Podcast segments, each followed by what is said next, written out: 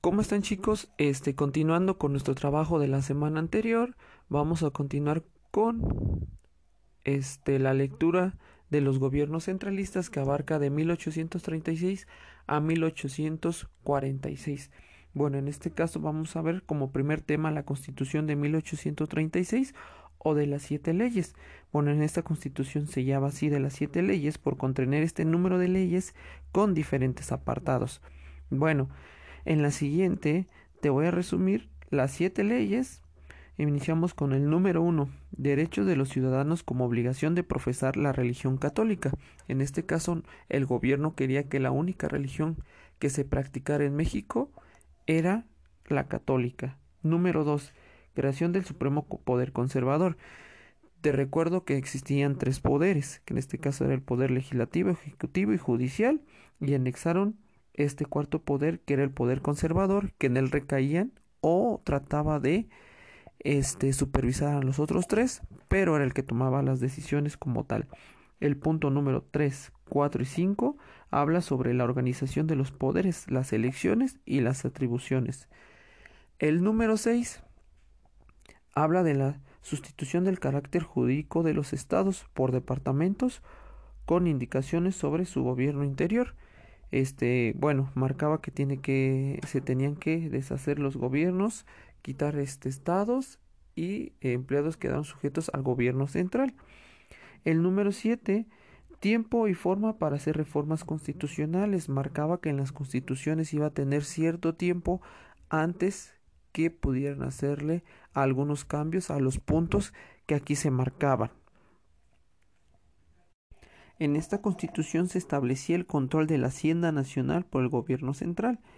Los gobernadores de los departamentos serían nombrados por el presidente de entre una terna que enviarían las juntas departamentales y el periodo de gobierno se aumentaría hasta ocho años.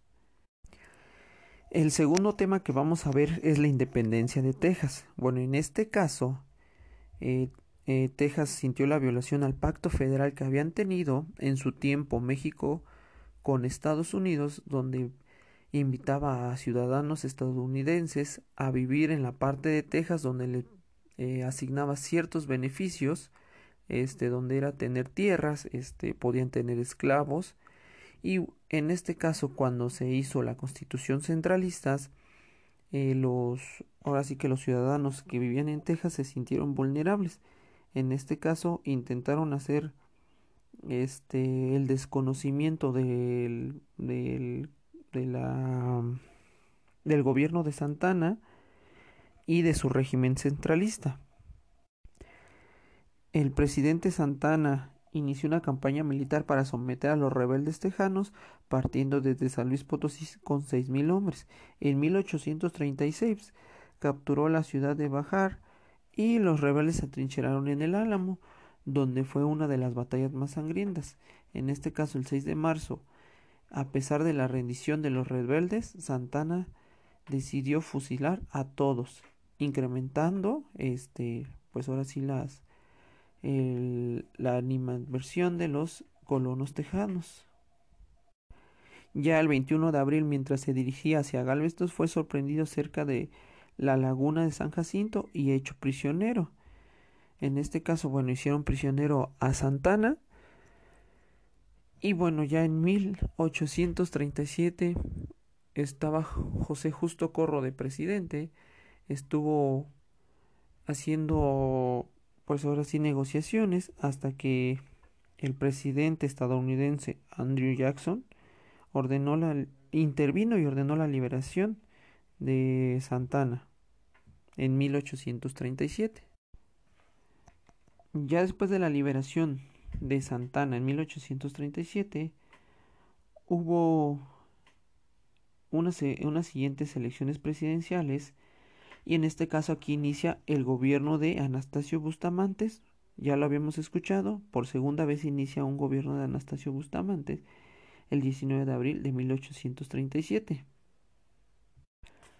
En marzo de 1838 el gobierno nacional se enfrentó a la reclamación del gobierno en Francia por la demanda de la indemnización eh, causada por algunos ciudadanos del país.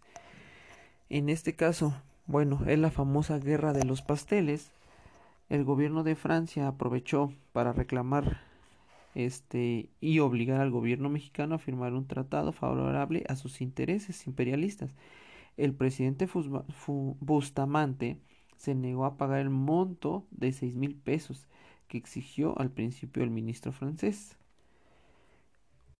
Ya en el año de 1839 se llegó a un acuerdo y se firmó el Tratado de, de Paz en el que México concedió al gobierno la indemnización inicial. Santana destituyó a Bustamante de presidente y se lo entregó a Nicolás Bravo, donde volvió a tomar el poder.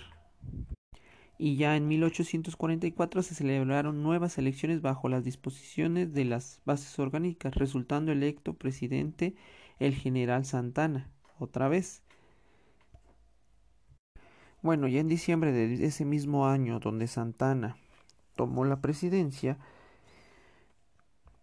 emitió una declaratoria por la que se suspendían las leyes constitucionales y se disolvía el Congreso, restaurando la práctica de la dictadura militar. Esta vez el Congreso se resistió y aprovechando el descontento general contra el gobierno de Santana, organizando las autoridades civiles y militares de la, de la ciudad para tomar preso a Valentín Canalizo y algunos de los miembros del gabinete de Santana, obligó al restablecimiento del orden constitucional y nombró a José Joaquín Herrera, quien era presidente del Consejo de Gobierno, como presidente interino. Santana fue declarado fuera de ley, se le capturó y mantuvo prisionero en el castillo de Perote, en Veracruz.